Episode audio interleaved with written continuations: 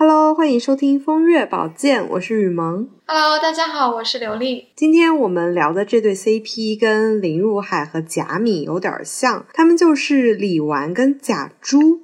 那听起来大家可能会觉得有点陌生，因为贾珠在《红楼梦》一开篇就已经死了，而且她的死呢是从冷子兴的介绍里面出场的，所以大家可能对这个人没有什么印象。是的，贾珠这个人物呢，他虽然是荣国府的长子啊，但是因为因为他非常的早就去世了。所以他其实只有活在别人对他的这个描述里面，所以对他的所有描写就都是侧面描写了。关于贾珠的描写，通常就是和我们今天的主人翁就是这个李纨联系在一起的。嗯，冷子兴的这一句介绍也非常简单，他说贾珠十四岁就进学了，不到二十岁就娶了妻，生了孩子，结果一病就死了。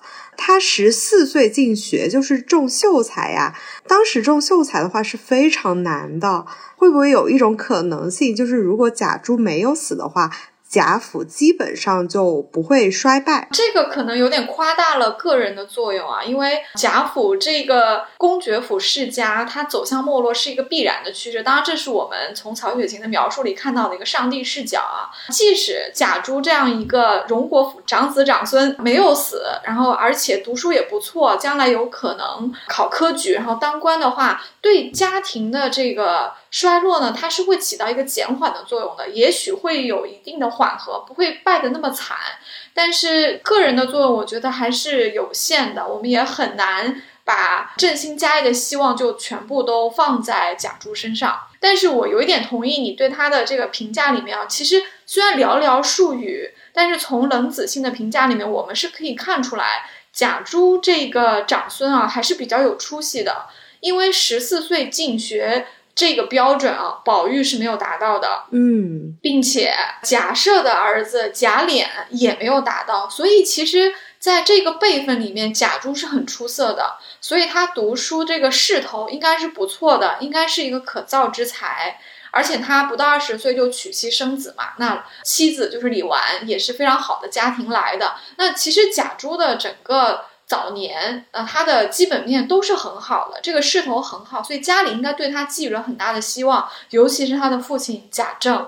那他如果是早亡的话，确实对这个家里的打击就非常大了。是的，我之所以说他们两个跟林如海和贾敏有点像，就是因为贾珠读书也很厉害嘛。那李纨呢？他就是出生在一个官宦之家，他父亲李守忠呢，曾经是担任过国子监祭酒一职的，所以在他们家里面对读书啊、教育这一块还是蛮重视的。他父亲对女儿秉承的一个教育一直是女子无才便是德，但是呢，不认字又不太好，所以就有教他认一些字。这些书大家可以从这个书名里面能看得出来，还是。教的非常三从四德的这些书名是《女四书》《烈女传》《贤媛集》。没错，从这些书名就可以看出来啊，就李纨的家庭一定是要把她培养成一个传统的这个封建社会认可的一个女性典范的角色，而且是把她往将来去嫁人啊，做别人的母亲这个方向去培养的。放在那个年代的话，他这个教育算蛮成功的，就是把女儿真的教的非常的优秀，也嫁给了贾珠那样的人。没错，当然嫁给贾珠更重要的应该是一个门当户对吧？因为很难想象他们是自由恋爱，所以到底李纨有多出色，能够帮助他缔结一门亲事，其实可能不如他的出身来的重要啊。我这里我就发现一个有趣的一个联系啊，就是李纨的父亲对他的这种教育，其实从他的名字上就能够体现出来。你看，李纨的父亲叫李守忠，这个“守”的意思就是固守，就是我牢牢的守在某一个位置；“中”就是中间，中庸传统，对，就是用来象征着儒家文化的这个中庸。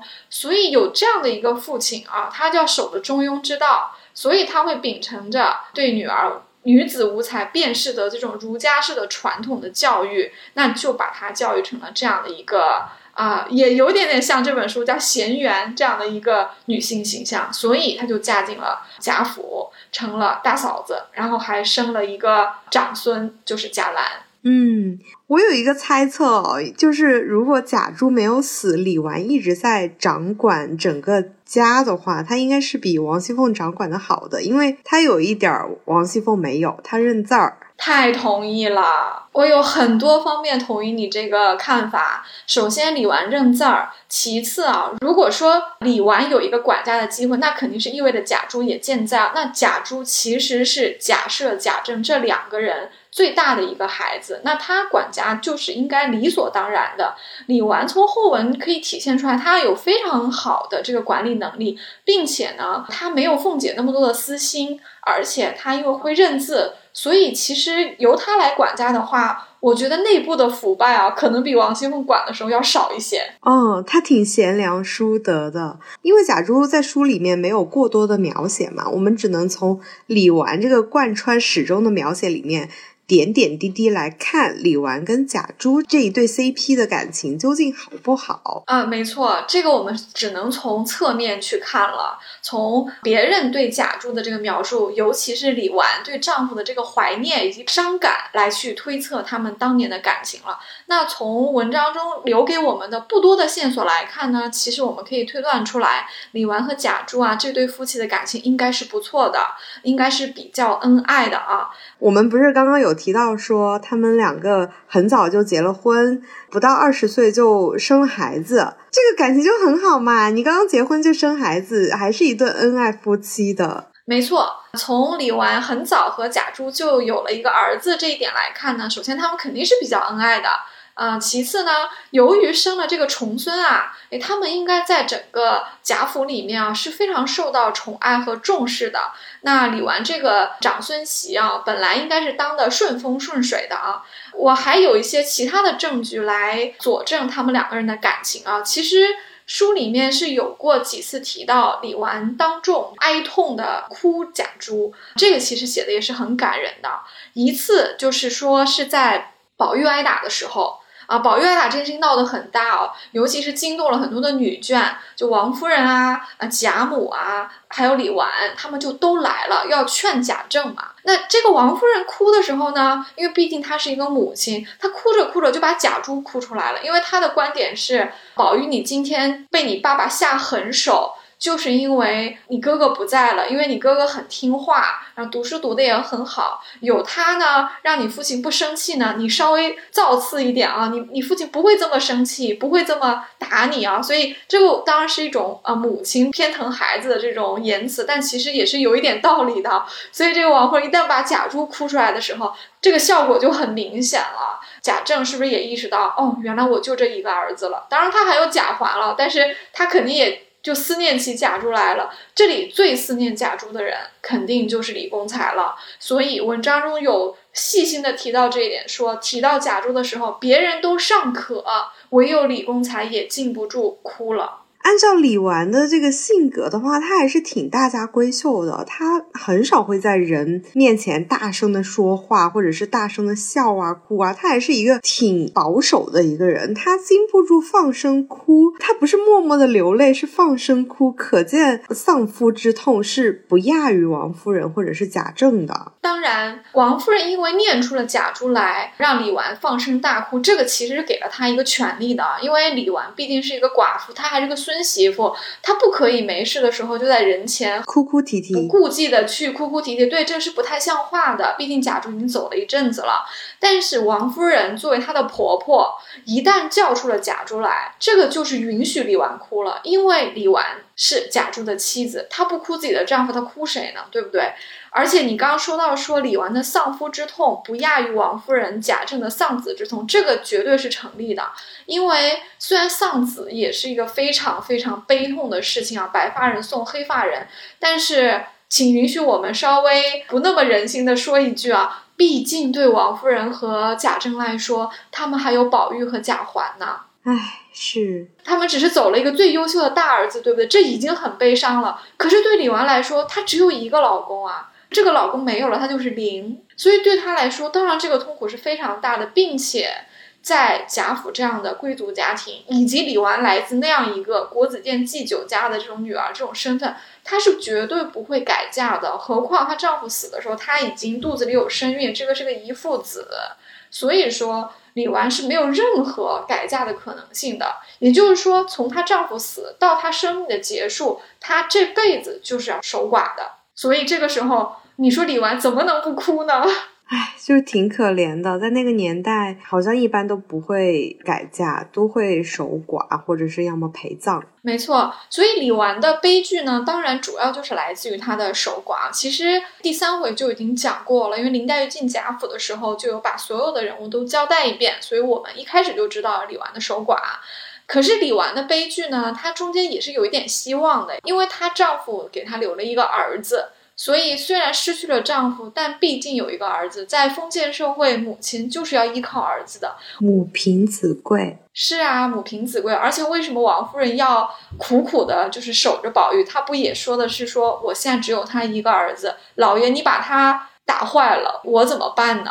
这不是要绝我吗？因为他上年纪生不了别的孩子了。对李纨来说，她就有一个依靠，因为她有一个儿子。《红楼梦》写出了各种各样不同女性的悲剧啊，但这些悲剧是不一样的，而且这个悲剧里面有层次。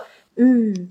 你刚刚不是说李纨很少会哭嘛？她还有一次哭，是她主动提起贾珠的，而且她是在平儿面前提起。我觉得这个有点不合常理哦，因为平儿好说歹说也只是一个丫鬟嘛。但是也有一点合理的地方是在于，平儿因为王熙凤对贾琏的独占啊，相当于是守着活寡的，所以李纨看着平儿，感觉到自己孤单，这个。共情啊，感同身受也是无可厚非的。嗯，这次情况是比较微妙的啊。其实他一开始并没有直接的想到贾珠，他一开始是要来夸这个平儿的，因为当时他们要把平儿留下来喝酒，记不记得？就平儿，因为他还要办事情，他就。不敢坐下来喝，他要去给王熙凤做事情。结果李纨因为是大嫂子，就把他按住他的肩膀说：“偏要你喝，就把他留下来了。”因为李纨其实是王熙凤的嫂子，她辈分是比王熙凤要大一点的，所以即便是王熙凤有急事啊，但李纨把她留下来，别人是不能说什么的啊。所以平儿就可以略坐一坐啊，所以就坐下来了。这个李纨因为喝了一点酒，就有点动情，他就感慨说：“你是个有造化的凤丫头，也是有造化的。”意思是。说什么呢？说你的命还可以，凤丫头也命也还可以，因为你们两个人有彼此。嗯，因为他前面在表扬平儿特别能干嘛，他是王熙凤的一把钥匙。因为王熙凤做管家其实是很难做的一份工作，他如果没有平儿这个左膀右臂，这个活会更难。但是他幸好平儿特别能干，所以李纨就夸了他，然后又夸说：“哎，你们两个真好，遇到了彼此啊。”接着他就联想到了自己了。因为她也是个少奶奶，王熙凤也是个少奶奶，她就联想到说，王熙凤有平儿，可是我身边一个人都没有，所以他才念出下面这句话说：想当初你朱大爷在，何曾也没两个人？你们看我还是那容不下人的，天天见他两个不自在，所以你朱大爷一没了，趁年轻我都打发了。若有一个守得住，我倒有个膀臂。说着，滴下泪来。这里他没有嚎啕大哭，他是滴下泪来。所以这种悲痛啊，是很微妙，是很幽微的，是心里面真的痛，所以没有大声的哭。他这个意思也很丰富啊，就他在感慨说：“王熙凤有平儿，我什么人都没有。”可是我一下就回想起来，当年贾珠还健在的时候，可见他们要么是有妾，要么是有陪房丫头啊，所以家里是热热闹闹的。可是呢，哎，这些人呢就有点不太自在，可能不是很好相处，所以贾珠也没了。李纨就趁着这些人年轻，把他们打发出去了，所以他身边啊就一个左膀右臂都没有，他就感慨自己非常的孤单。因为其实，在稻香村里面，李纨真的就是孤儿寡母的两个人在过。除了他们两个人之外，剩下的都是老妈子和佣人，都没有一个是自己人的，所以她在这里是非常的感慨的，所以她也想到了自己的老公。哎，你这样说的话，李纨确实是她生下贾兰的时候，她应该不过十九岁、二十岁这个样子吧？就是老公走了，就是那种内心的孤独啊和恐惧，可想而知啊。就是她必须压抑住自己内心的那种欲望。还要清心寡欲的去度日。对于一个十九岁的女生来说，好难啊。嗯，但是我们也要把眼光放到三百年前的这种封建的贵族家庭来看啊。啊，首先他们受的这个教育可能就是需要他恪守妇德的。嗯，另外呢，李纨因为有一个儿子，所以他有一个寄托。别忘了贾兰是养在他身边的，这一点和宝玉他们不太一样。宝玉他们小的时候都是被贾母放在身边，所以其实对王夫人来说，搞不好还要吃点醋，或者说要跟自己的婆婆抢儿子啊。但是李纨不一样。贾兰是养在她身边的，所以她有的事情去忙，这个会分散一点她的痛苦。另外呢，贾府因为也是一个钟鸣鼎食之家啊，所以他们的衣食是无忧的。所以李纨的这种悲剧固然是一个悲剧啦。但是他可能相比许多人来说，他也还是幸运的。而且自从儿子降生，对他来说，他的人生其实是有目标的，就是要把儿子养大成人。其实书中是有过很多次侧面的描写贾兰的，所以我们可以看得出来，在这个李纨的教导下，贾兰的成长轨迹和他父亲很像，特别的懂事啊，文武双全。书中有提到他读书也不错。然后呢，还没事的时候还去骑射，就是能文能武，一点都没闲着。而且贾兰也不惹事，在学堂里面也不惹事，在家里也不惹事，连家里做家宴，贾政没有叫他，他都不去。其实是一个挺有志气的一个小孩来的。对李纨来说，想到老公固然痛苦啊，但是一想到儿子，他肯定是有一些安慰的。哎呀，所以我就说李纨跟贾珠、跟林如海、跟贾敏有点像嘛。你看林如海跟贾敏教出了林黛玉那样的女儿，嗯，那李纨跟贾珠教出了贾兰这样的儿子。没错，没错。你看这个原生家庭。对这个孩子的成长真的很重要，是不是？如果说父亲和母亲都是知书达理啊，这个孩子教出来偏不到哪里去的。是的，哎，不过你刚刚提到说李纨对平儿说：“你看，我还是那容不下人的。”这一点上还蛮微妙的，因为我们都知道王熙凤非常的对贾琏有独占性。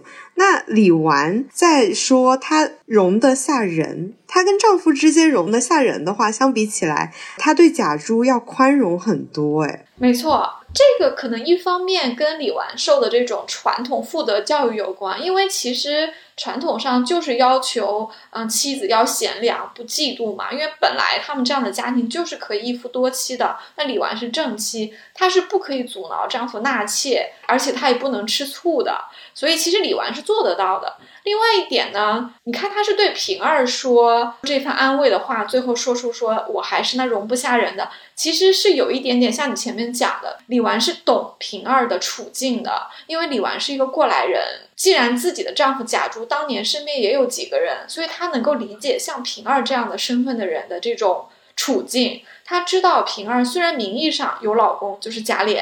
但是因为凤姐对丈夫贾琏的独占，其实平儿根本到不了贾琏那边去。因为平儿跟他这段对话，平儿说了一句：“先时也是有几个陪嫁的陪过来的，走的走，去的去，死的死，独留我一个了。”这里很微妙，我们也不知道这个走的走，去的去，死的死到底是什么情况。有很多人就据此做猜测啊，说其实可能王熙凤嫁过来之后，就把贾琏在婚前几个房里人嫉妒，对，都收拾走了，可能。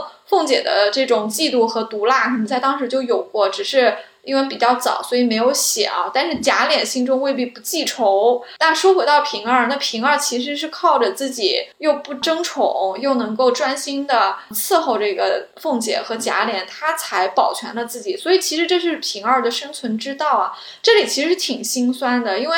平儿在一个封建的贵族家庭，丈夫是合法的把她收房的情况下，她完全可以和贾琏是有一个夫妻的这种相处的。但是她因为忌惮凤姐的嫉妒，她是不敢靠近贾琏的。贾琏找她，她也要躲，等于是平儿就是在守活寡。不光是守活寡，平儿如果跟贾琏到不了一起的话，她也没有什么机会生个一男半女啊。所以平儿的处境啊，其实李纨是非常非常懂的，而且李纨是非常同情她的，因为平儿特别招人疼，所以李纨在这个时候就很动情的说了这么多话来。其实这番话，李纨这个稳重的大嫂子平时不说的，她也知道平儿也是个过来人，听得懂，她才这个时候才说。刚刚我们聊的都是我们的推测啊，就是李纨和贾珠应该是比较恩爱的。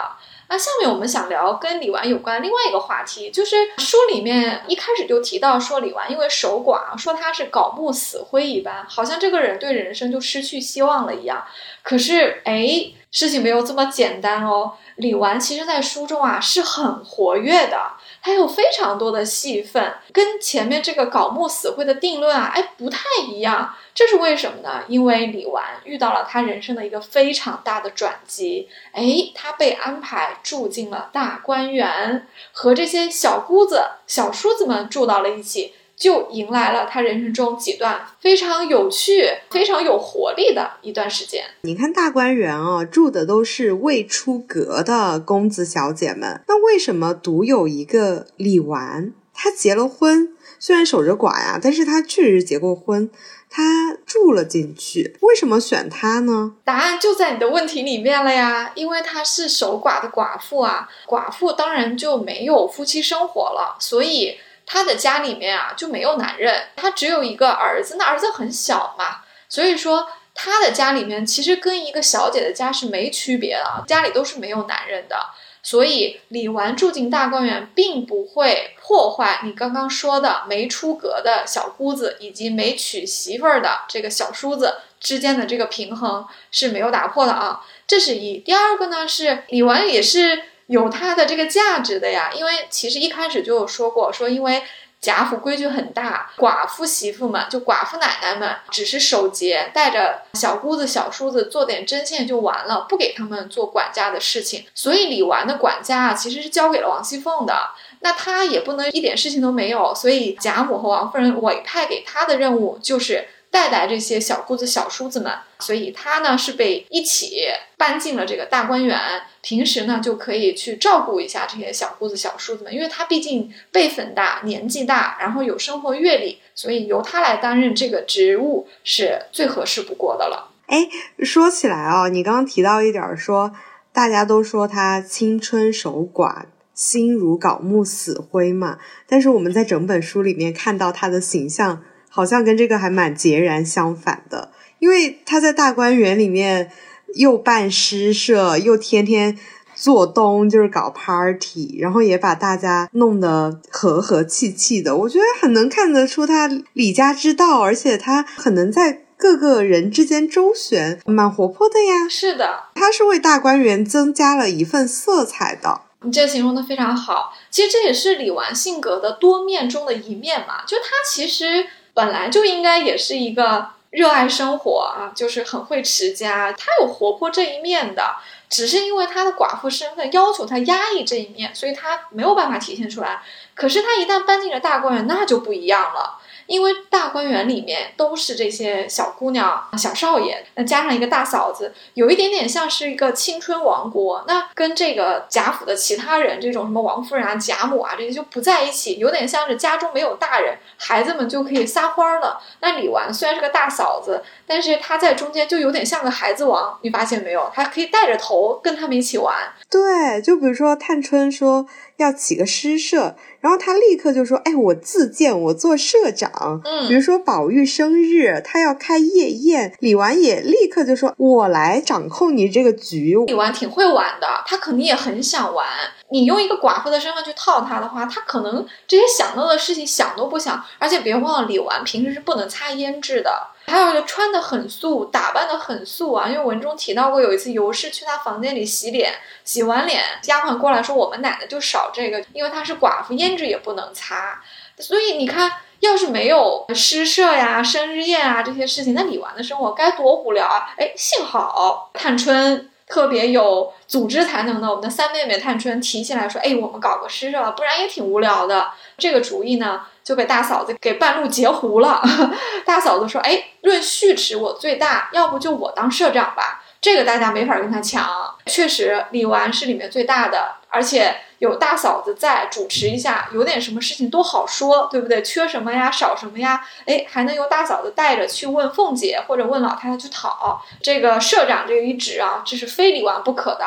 如果李纨谦虚的话，别人也不敢当。嗯，所以他就当了这个诗社的社长。而且他的安排哦，哎，我觉得其实还挺不错的啊。一方面，他安排了一下，说，哎，我们要几天聚一次，在哪里聚？谁当社长，谁当副社长，谁来出题献韵。就是特别有规划。后面有几次在卢雪演啊，大家赏雪联句的时候啊，他会提前去这个卢雪演派老丫鬟去打扫，然后铺地炕，因为他知道大家想去那里去赏雪。就这些事情，李纨都是做的很周到的。虽然有过几次是大家凑份子，那这个事情也得由李纨房里的啊老婆子和丫鬟们去办嘛。所以其实总体来看，整个诗社啊，在这个李纨的操持下是办得有声有色的。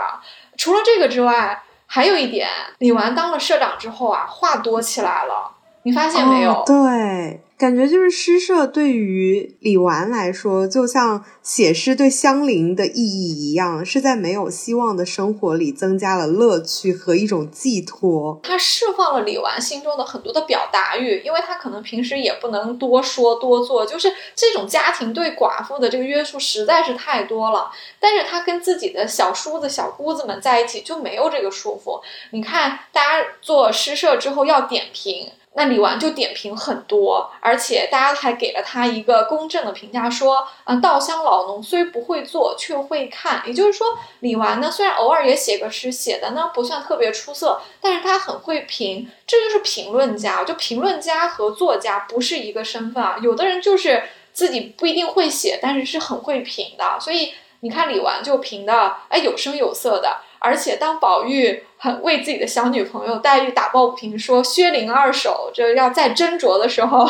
李纨不是又拿出自己大嫂子和社长的这个派头来了？他说：“再多说一句，我要罚。”他说：“我是社长，就是听我的。”但是李纨他也不是一个刚愎自用或者说很固执己见的一个人啊。虽然第一次白海棠诗他评完之后啊，他觉得虽然宝钗和黛玉的都很好，但是他还是倾向于啊。第一名是宝钗的，虽然宝玉有点不同意哈，可是大家都觉得，哎，大嫂子其实评的不错的，很公道。后面有几次，像菊花诗啊，像大家做这个桃花吟啊、柳絮词啊的时候，哎，你会发现李纨也有评给黛玉的时候，尤其是这个菊花诗，大家都一致公认潇湘子就是第一名。所以我觉得李纨这个大嫂子挺好的，她其实挺会识人的。他也欣赏黛玉，他也欣赏宝钗啊。他虽然是一个要讲妇德的一个寡妇，但是他的灵魂里面，他也有跳脱的一面。他也能够欣赏林黛玉那种有点孤芳自赏啊，有点那种文人气的那种婉约。所以在有了诗社之后，我们就觉得，哎，这个大嫂子可爱多了。嗯，你在说她变得活跃了之后，我想起她好几次都在王熙凤面前为平儿出头。没错。这是李纨很正义的一面啊，其实他比较少去管别人的是非的啊，但是他为什么这么去给平儿抱不平呢？我觉得这里面有很多原因。前面我们提到了一个，就是他特别能够理解平儿的处境啊。平儿有老公还要守活寡，那李纨因为是不得已，那老公去世了，她要守寡，所以她作为女人，作为一个过来人，她能够理解平儿的这种郁闷啊，就她是能理解的。另外一方面呢。还有一个很微妙的地方，李纨和王熙凤其实是妯娌，嗯，妯娌之间其实在一个大家庭里面是有竞争的，因为你的公婆更喜欢谁，更偏心谁，这个东西大家就是要争啊，这个就是资源，对不对？而且我们也不妨推测一下，如果贾珠健在，贾珠作为长子又很有出息的话，怎么轮得到贾琏管家呢？就是因为贾珠不在了。李纨管家不合适，因为寡妇的话，外面这些人不好见，所以才委派了贾琏和王熙凤。因为贾琏和王熙凤就可以，他们是一对夫妻组合，贾琏对外，熙凤对内，这是可以的。所以其实对李纨来说，就是因为她失去了丈夫，她连管家的这个资格也一并失去了，搞得只能去带小姑子、小叔子们，她未必也不觉得郁闷啊。因为他帮平儿撑腰去怼王熙凤啊，是一个综合的原因啊。一方面，他确实是喜爱和同情平儿的遭遇；另一方面，他肯定也有因为和王熙凤这个妯娌之间的一种竞争和暗暗的较劲儿产生的这个情愫。且别忘了，王熙凤的很多言行骗得过别人，不一定骗得过李纨。王熙凤每次在老太太面前卖乖。算账这些话，其实李纨是懂的，只是因为大嫂子平时要注意自己的身份，她不会在人前去出来说的。你看王熙凤在贾母面前卖乖的时候，李纨很少说什么话，可是他心里门儿清。这也是为什么大家一起去找王熙凤说我们要成立诗社，让你来做个监舍御史。问他要五十两银子的时候，王熙凤在那里编排李纨说：“哎呀，能要你几个钱呐？老太太让你带这些小姑子、小叔子们玩几年，他们出嫁又不要你陪，就这几年能花你几个钱，你就不管了。”他说完这个话之后，李纨就怼了他一大套。李纨经常怼他，对这一大套里面，就是我刚刚说的这种情愫。他首先就批判了王熙凤，这里面就是有这个妯娌之间的这种竞争，而且他是知道王熙凤，你占着这么一个管家捞油水的差事，还在那儿说我，我一个寡妇，对不对？我凭什么的呀？所以他其实有很多的话是没有明说的，但是在李纨和王熙凤这两个过来人之间，他们都是懂的啊。而且李纨说完了，最后呢还来了一句，他说。就你还有脸打平儿呢？说我看你啊，呃，跟平儿应该换一下才是。就说到这里的时候，王熙凤自己也就服软了，因为她知道这个大嫂子戳中她了，她也很难为情，她就给自己找了个台阶下。她说：“哎呦，原来不是来问我要钱的，是给平儿来打抱不平的。”意思就是，哎呀，平儿，我咋不知道你找了大嫂子这么一个很硬气的靠山呢？所以大家就说说笑笑的把这事儿就过了。但其实，在这两个人针尖对麦芒的谈话中，其实有非常微妙的妯娌之间关于家里的资源也好，关于公婆宠爱，关于金钱，关于很多东西的这种微妙的较劲儿的。这两个人其实都是有城府的，但是李纨相对来说。他的城府其实是比较公正的，他比较少去害别人，他也没有王熙凤那么贪心。这个原因也回到我们之前讲的，因为李纨识字嘛，毕竟是一个知书达理的这种家庭教导出来的。哎，和王熙凤这种凤辣子还是不太一样的。哇，你这样说的话，我回想起来，好像为数不多敢怼凤姐的人就是李纨了。我们聊到这里啊，我就想起李纨的那个判曲：“美少华去之何逊，在修题绣帐鸾青。”就是因为这个美少华太美好了，而且短暂嘛，所以在李纨的心目中，这个爱情就是隽永又清晰的，就不要再提鸳鸯叠帐被，就永远不要再提到爱人的名字，蛮感伤的。是的，李纨的判词其实让我们深刻。刻的感受到了她因为丈夫的早逝，使得自己的青春以及爱情过早的消亡了，作为女性的一个悲剧啊。但是也值得一提的呢，是李纨的这个判词本身，这四句话呢，也是一个悲剧的曲调啊。桃李春风结子完，到头谁似一蓬兰。如冰水好空相妒，枉与他人作笑谈，好像给我们一种好事最后还是成空了的一种感觉啊。可是别忘了，这个判词里面配的这个画是一盆茂兰，然后有一个凤冠霞帔的这个美人啊。所以其实结合起来看呢，我们对李纨的结局会有一个大致的判断，就是最后啊，他的这个名为贾兰的这个儿子呢，应该是很有出息。不管是考了功名，还是说怎么样啊，应该是做了一个大官，所以这个母亲呢就母以子贵，做了官夫人啊，所以她才是有凤冠霞帔，所以她的人生后半程啊是有一个很大的转机的。那么为什么判词里面会说王与他人作笑谈，而又叫到头谁似一蓬兰？这种好像听上去美梦惊醒的一种感觉呢？很多人说啊，可能是。贾兰刚刚有功名，母亲刚刚做上这个夫人啊，李纨就去世了，所以大家是说啊，她的这个命啊，其实甜蜜的部分啊还是比较的短。但是据此得出她是薄命司呢，勉强也可以吧。可是我总觉得对李纨来说啊，她的命运其实是十二钗政策里的薄命中相对来说还是没有那么薄命的一个，因为毕竟她在贾府。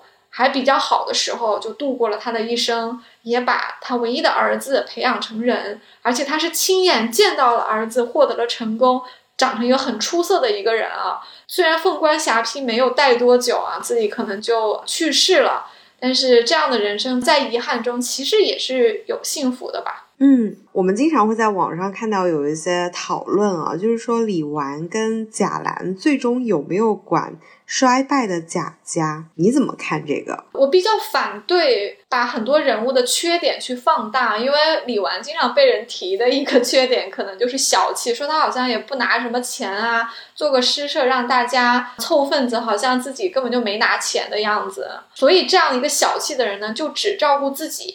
他只管他和贾兰两个人，然后对贾府他是不管的。当贾府落难的时候，就算他有私房钱，因为王熙凤帮他算过账嘛，他一年的这个月例钱加上地租这些分的钱，一年有四百两银子，又吃不了多少，这所以这四百两银子可能很多都落下了，都绰绰有余了。对他有这么多私房钱，可没有伸出援手，所以很多人对他是有一个见死不救的指控啊。但我不太同意啊，因为其实从前文来看。李纨这个人物大体是很正面的，很正直的。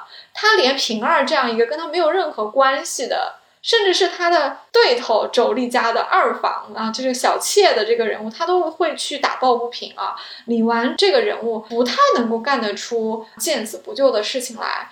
又怎么去解释说别人对他的这种猜测呢？我是这样看，我觉得可能是贾府衰落的时候，李纨可能他的能力，不管是经济上，还是说他们李家就是作为国子监祭酒的这个娘家啊的这种政治势力，可能最多也就只能保全他们母子了，再让他拿出什么。本事来去救贾府的其他人是没有能力的，因为其实他的家庭应该是没有贾氏、王薛这四大家族高贵的，因为我们结婚要往更好的家庭嫁嘛，他没有办法救婆家的所有人啊，而且我们也不知道贾府破败的时候的原因是什么，很可能是非常大的罪。那皇帝要抄你家这一个孙媳妇怎么救啊？救谁呢？杯水车薪，真的是对，连四百两银子不算什么钱的。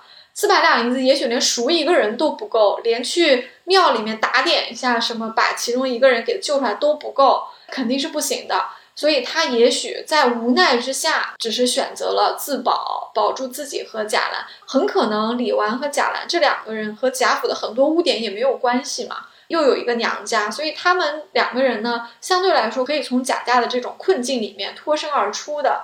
可能也就给别人一种感觉，说好像是见死不救，但其实对一个寡妇，我们又怎么能去苛责她呢？她又不是英雄，她又不是神仙，你让他去救贾府那些不成器的子孙，太苛刻了吧？嗯，大家之所以有这样的猜测呢，来源于一些很零碎的细节啊。就是我这里有看到有人说，比如说《红楼梦》里面会有很多谶语出现，就是类似于无意间说的一句话，好像就一语成谶了。比如说我们在元宵节看到那个灯谜，在宝玉跟秦钟大闹学堂的时候，贾兰就劝过宝玉这么一句：“好兄弟，不与咱们相干。”那李纨呢，在贾宝玉生日的时候也说过一句：“我自吃一杯，不问你们的肺与心。”就有人就说，这母子二人说的这两句话，就暗示了他们两个在《红楼梦》里面的结局。但是啊，我个人认为可能是想多了，因为我觉得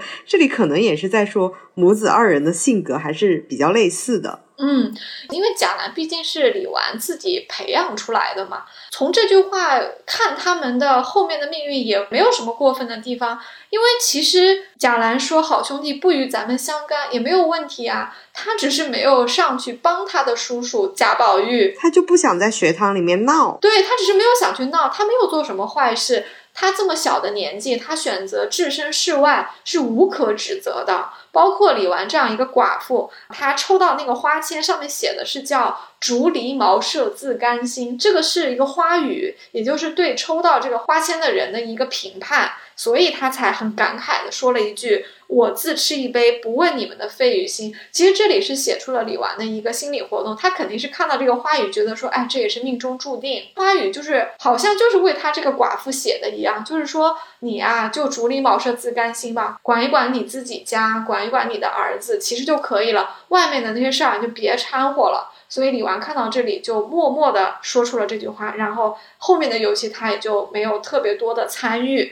这个确实可以体现出来母亲和儿子性格的相似之处的，也为很多后人对于李纨也好，贾兰也好，对家庭的事情置身事外啊，或者见死不救啊，有很多的猜测。其实我觉得置身事外并不是一个贬义。见死不救可能也有点过了，因为他们也许真的也是没有办法做好太多。这一滩这个粪坑啊，谁进去谁脏。你说人家也不容易，对不对？为什么他们就一定要牺牲自己去救那些不值值得救的人呢？嗯，是的。哎呀，刚刚不是提到说。宝玉大闹学堂，我就想起来，他跟那个贾兰两个人真的是云泥之别啊！因为宝玉在花园里闲逛的时候，碰到的是贾兰在那儿练习骑射。宝玉当时还非常不理解，哎，你又淘气了，射这些鹿做什么？嗯，贾兰就不以为然，说，哎，这会子不读书，闲着干嘛？那就练习练习骑射啊！贾兰就是能文能武。是的。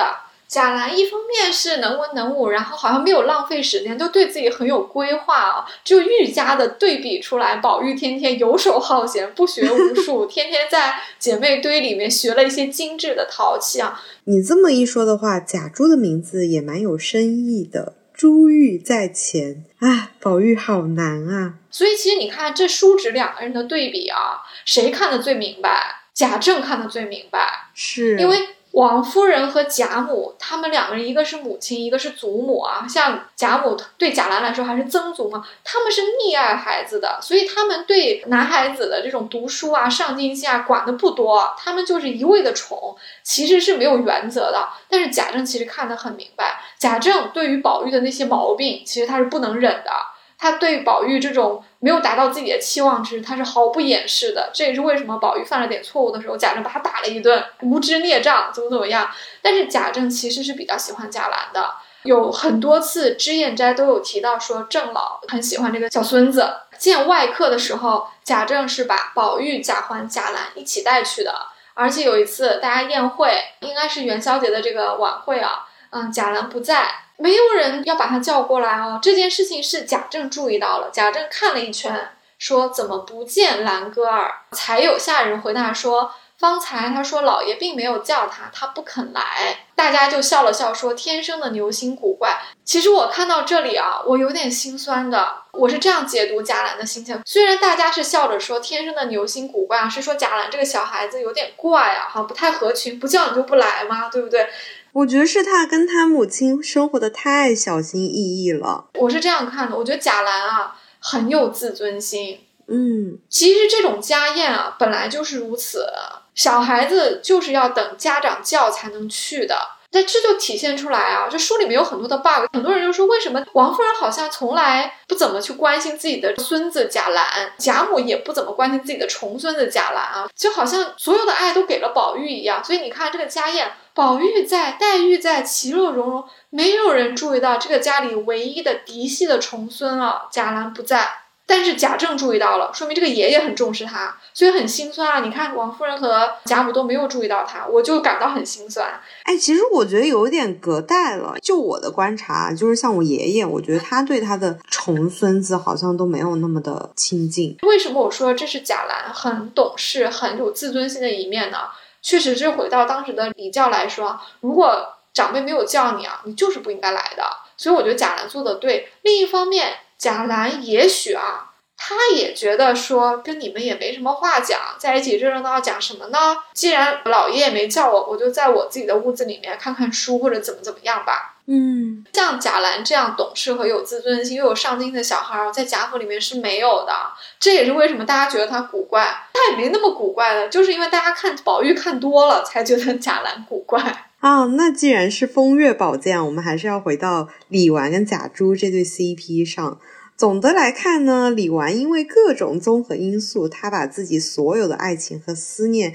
都给了这位亡夫哦，同时他也是寂寞的，那也非常的感谢大观园的出现，让这位稻香老农、海棠诗社社长展现了他骨子里面热情、风雅、有趣的一面。没错。